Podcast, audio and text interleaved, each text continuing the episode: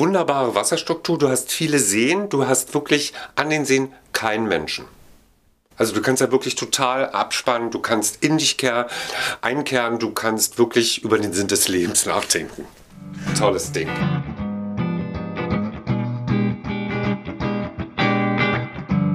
Hallo und herzlich willkommen zu einer weiteren Ausgabe von Kulturgut, dem Podcast von Dussmann das Kulturkaufhaus. Mein Name ist Lele Lukas. Kulturgut ist ein Podcast voll mit guten Empfehlungen. Meistens sind es Musik, Bücher oder, na, wenn es nach mir geht, auch sehr gerne Comics. Heute sind es sowohl Ausflugsziele als auch die dazugehörigen Reiseführer.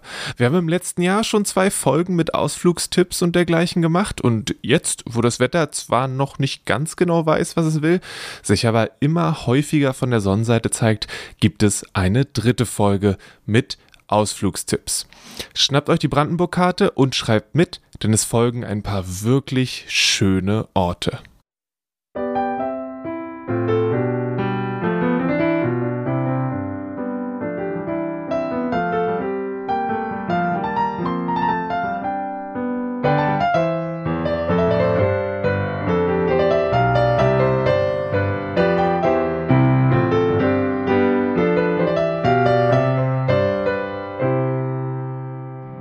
Die ersten Tipps kommen heute von Peter, den ich mir aus der Reiseabteilung gepflückt habe.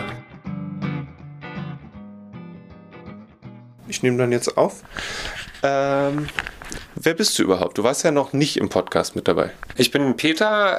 Äh, ich leite seit äh, über 23 Jahren die Reiseliteraturabteilung hier im Kulturkaufhaus Dussmann und möchte euch heute so ein paar Brandenburg-Artikel vorstellen, die jüngst erschienen sind. Okay, du hast drei Sachen mitgebracht. Ja.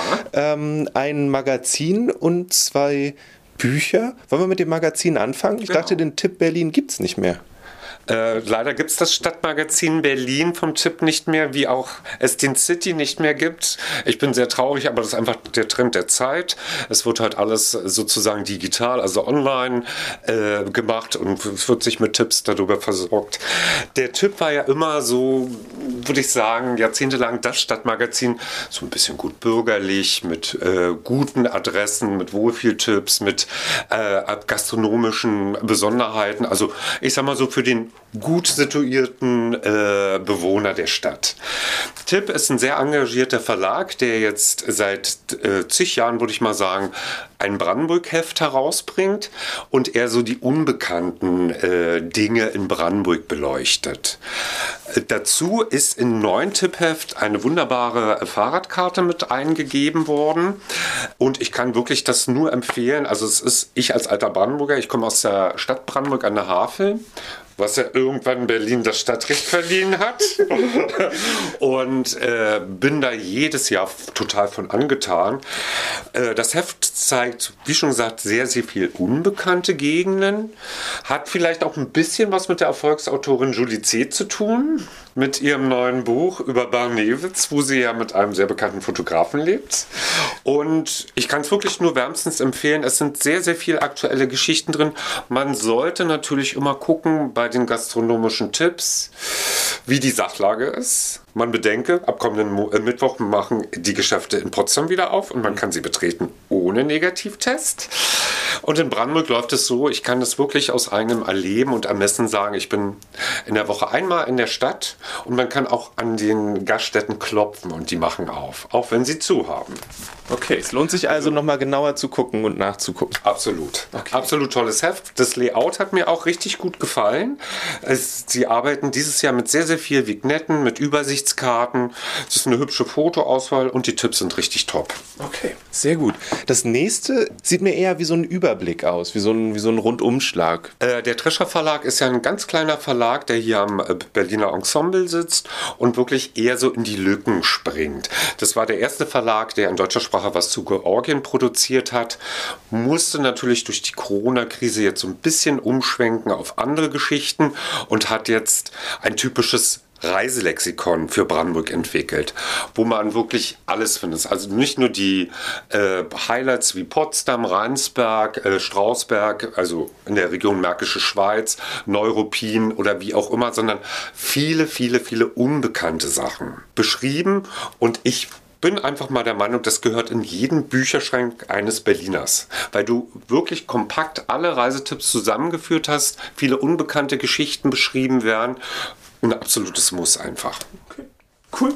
Schön. Das sind sowohl Fahrradtouren als auch Wanderungen oder sind, ist, ist, hat das, das irgendwie einen äh, Schwerpunkt? ist eher ein Überblick über das ganze Bundesland. Äh, es sind phasenweise auch ziemlich ausführlich Dinge beschrieben. Brandenburg hat zum Beispiel mehr als 3000 Seen. Und es wird, wird wirklich jeder See, wo es sich lohnt hinzufahren, den du auch mit den Öffis irgendwo erreichen könntest, beschrieben. Okay.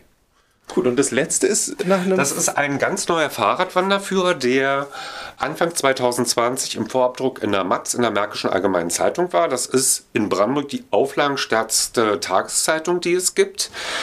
Das ist ein Journalist, der das jetzt sozusagen in Eigenverantwortung, im Eigenvertrieb nochmal zu einem kleinen handlichen Buch zusammengeschnürt hat. Und ich kann wirklich nur als Top-Tipp geben, es sind viele unheimlich unbekannte Gegenden beschrieben. Wie schon gesagt, es war im Vorabdruck in der Märkischen Allgemeinen Zeitung. Aber man muss auch immer bedenken, dass der gemeine Berliner, zu dem ich ja jetzt auch gehöre, wirklich alles fest im Griff hat, was sozusagen über den Speckgürtel bis Werder geht. Danach ist es aber Niemandsland. Und ich habe es getestet. Man hat zum Beispiel im westlichen Teil äh, des Bundeslandes Brandenburg, das Havelland, was eine unheimlich gute, äh, ausgebaute Fahrradwanderstruktur hat, weil 2015 einfach die Buga dort stattfand, die sehr wenig frequentiert war von Besuchern. Mhm. Aber dadurch hast du ein wunderbares Radwegenetz und kannst wirklich, wenn du jetzt in den R1 springst, bis Brandenburg-Havel fährst, hoch nach Rathenow oder Nauen mit dem Fahrrad fährst, hast du eine wunderbare Struktur. Kaum Leute, die dich stören, wenn du da 10 km/h oder 5 km/h oder 30 km/h wie ein Wilder fährst.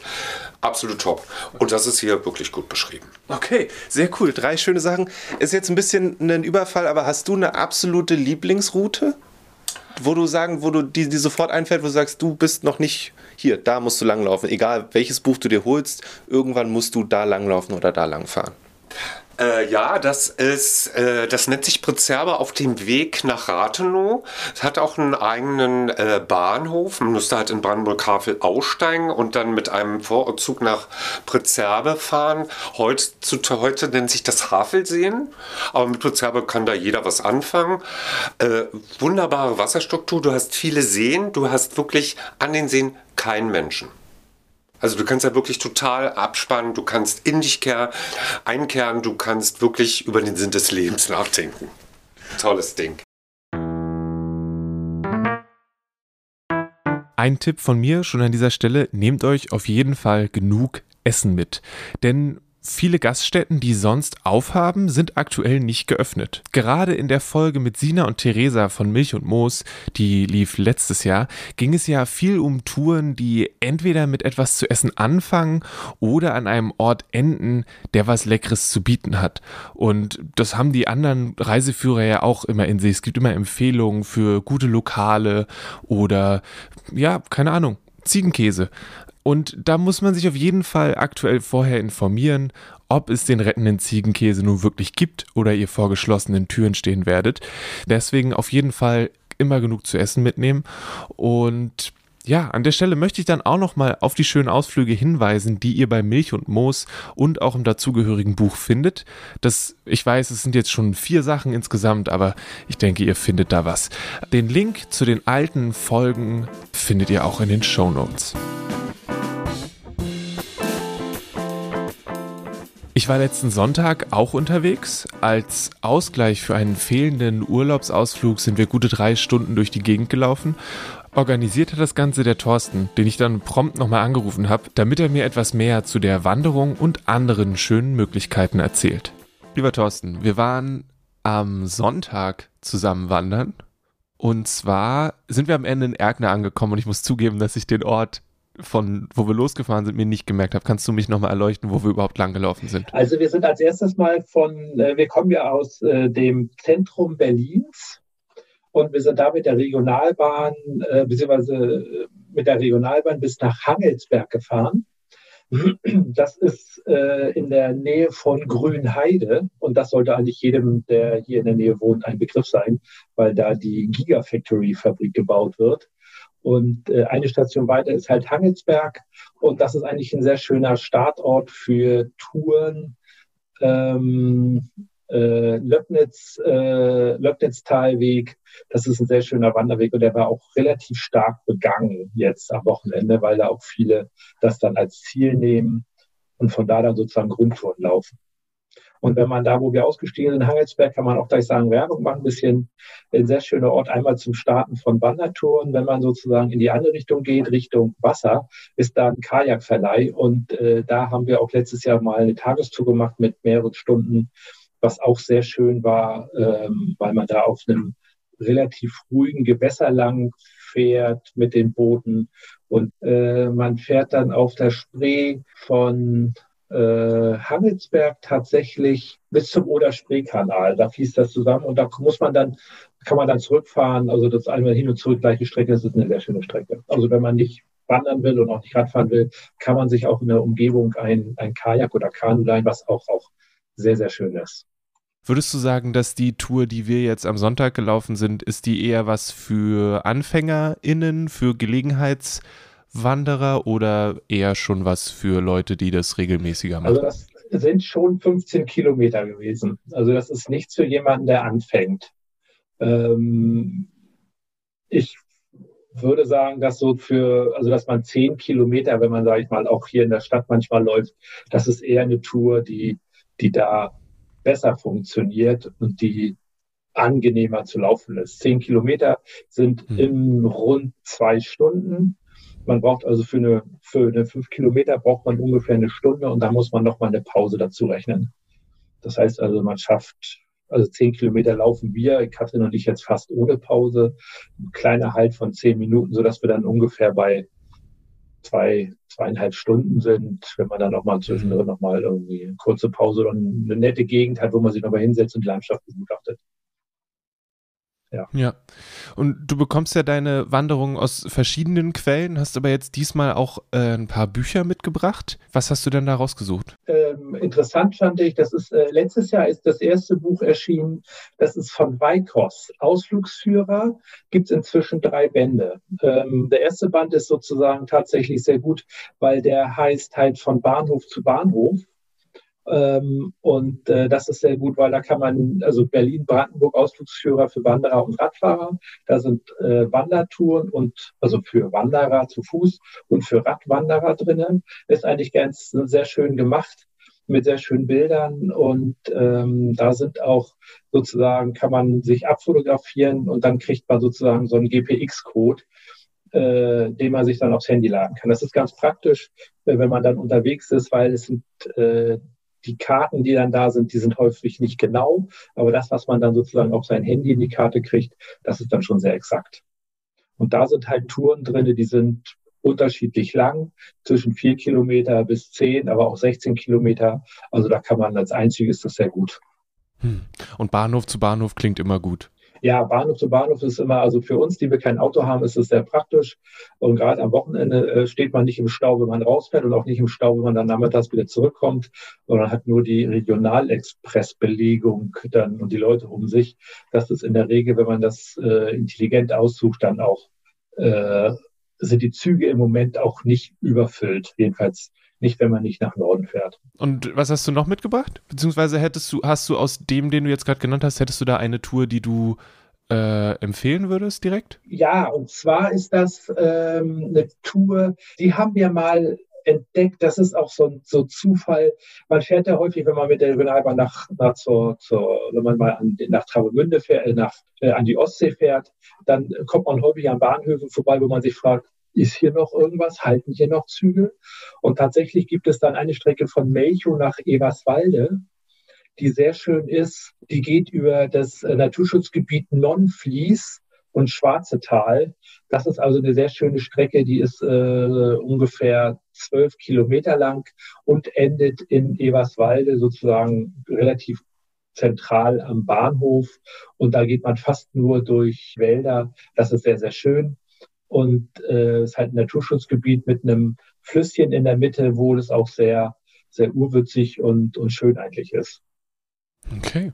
Ja, cool. Das sind schöne Strecken, die man, die ich auch sonst, ist ja ein Naturschutzgebiet, Äh, und da gibt's halt eine Menge um Berlin rum, die ich, die mir auch alle unbekannt sind und wo ich sagen würde, die meisten, die äh, unterwegs sind, kennen das auch gar nicht, wenn die da hinkommen. Also beziehungsweise für ist das neu, dass es da so schöne Ecken gibt. Ich meine, wir haben auch am Sonntag sind wir durch ein ähm, relativ offenes Schafsfeld durchgelaufen und, und sind dann danach und davor auch Schafe durch die Gegend gelaufen, die anscheinend äh, freigelassen wurden, in Anführungszeichen, ja. mehr oder weniger freiwillig von den Menschen, ja. die da durchgewandert sind. Ähm, ist also auch äh, immer ein Naturerlebnis ja. in dieser Hinsicht.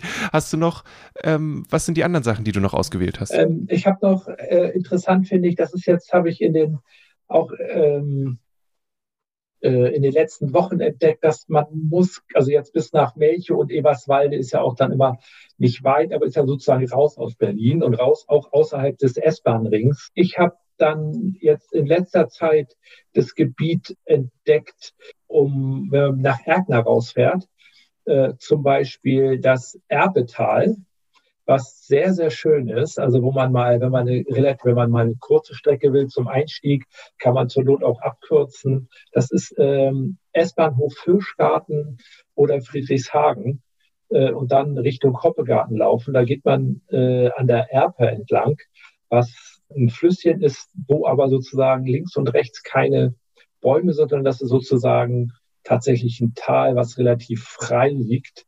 Und das ist sehr, sehr schön zu laufen. Ähm, und das ist letztendlich äh, noch, also S-Bahn ist sogar noch im B-Bereich, also noch nicht mal eine C-Fahrkarte, die man da braucht. Und das ist sozusagen gleich um die Ecke. Und da war ich sehr beeindruckt, dass das so nah, aber so schön eigentlich da ist. Das äh, ist in diesem Jahr gewesen. Und weiter nördlich Strausberg bin ich inzwischen auch. Strausberg, Petershagen, da sind auch sehr schöne Strecken, die auch äh, gut zu laufen sind. Und auch diese Strecke im Erpetal, da ist auch in diesem äh, Weikos äh, Wanderführer ist auch eine Strecke drin, ist auch das Erpetal mit beschrieben. Also sind auch da, kann man Anreize finden. Hast du noch abschließend was oder noch was, was dir noch wichtig wäre? Na, ich glaube, dass diese, äh, nochmal mit den Büchern, das sind ja immer nur Anreize. Also das kann man, ist schön zu lesen. Man kriegt wirklich Ideen, Gegenden von Berlin vorgestellt oder auch in der näheren Umgebung, von denen man keine Ahnung hat, dass es die gibt, die aber sozusagen interessant sind und die leicht zu laufen sind. Also da äh, ist es, kann man sich sehr gut inspirieren lassen, wenn man mal ein Wochenende äh, eine Wandertour machen möchte. Und man muss immer nur also ich bin dieses Jahr sind wir das erste Mal noch wirklich das ganzjährig gelaufen. Also wir waren auch im, im Februar unterwegs, haben auch eine Winterwanderung durch den Schnee gemacht. Also da bietet schon das, äh, die Umgebung hier mit Brandenburg, ohne dass man jetzt sehr weit rausfahren muss, ganz viel gegen, die man erkennen, erkunden kann. Da sollte doch schon einiges dabei gewesen sein, oder? Also für mich klingt Pritzerbe gerade nach einem wirklich schönen Ort. Und das Erpetal, das Thorsten da erwähnt, das habe ich auch schon mehrmals besucht. Es ist wirklich sehr schön da. Wenn euch von den bisher besprochenen Sachen noch nichts gekitzelt hat, dann habe ich mir noch ein paar weitere Sachen empfehlen lassen.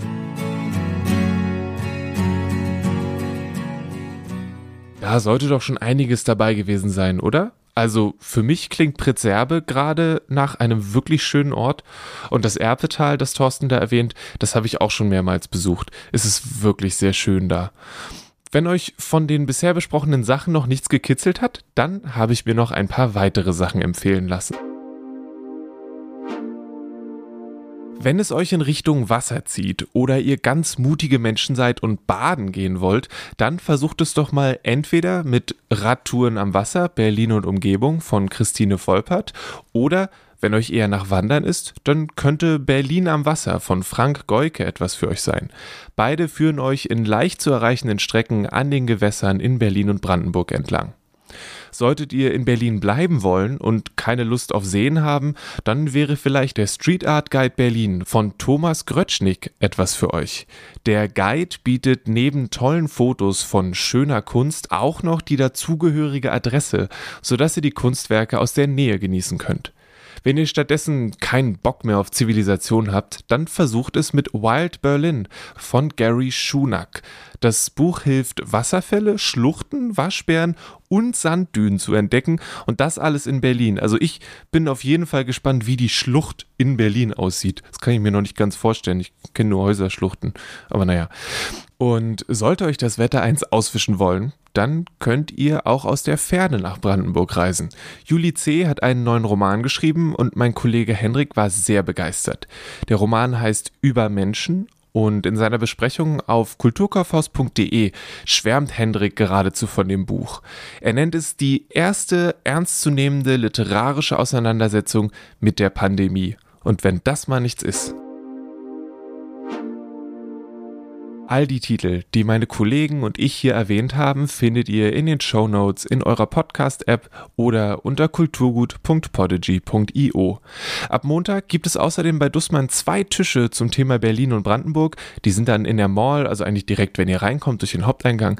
Dort könnt ihr noch mehr entdecken, um euch Ideen für das kommende Wochenende, die Ferien zu Hause oder einen wunderbaren Nachmittag zu holen. Danke an dieser Stelle an Peter und Thorsten für die Gespräche und an Isa für die weiteren Empfehlungen. Das hier war die 46. Folge von Kulturgut, der Podcast von Dussmann, das Kulturkaufhaus. Mein Name ist Lede Lukas und ich produziere das Ganze. Wenn ihr mir und dem Podcast etwas Gutes tun wollt, dann lasst uns fünf Sterne bei Apple Podcasts da oder schreibt mir eine E-Mail mit Feedback oder Fragen an kulturgut.dussmann.de. Wie immer das Thema von Kulturgut hat Paul Hankinson komponiert und eingespielt. Das Logo ist von Rahel Süßkind. Musikalisch unterstützt wurde ich beim Schreiben dieser Folge von der wunderbaren Band Blood Command. Und nun denn, gutes Gelingen bei eurer Wanderung. Wasser und Essen nicht vergessen. Lasst euch nicht ärgern und bleibt gesund. Bis zum nächsten Mal.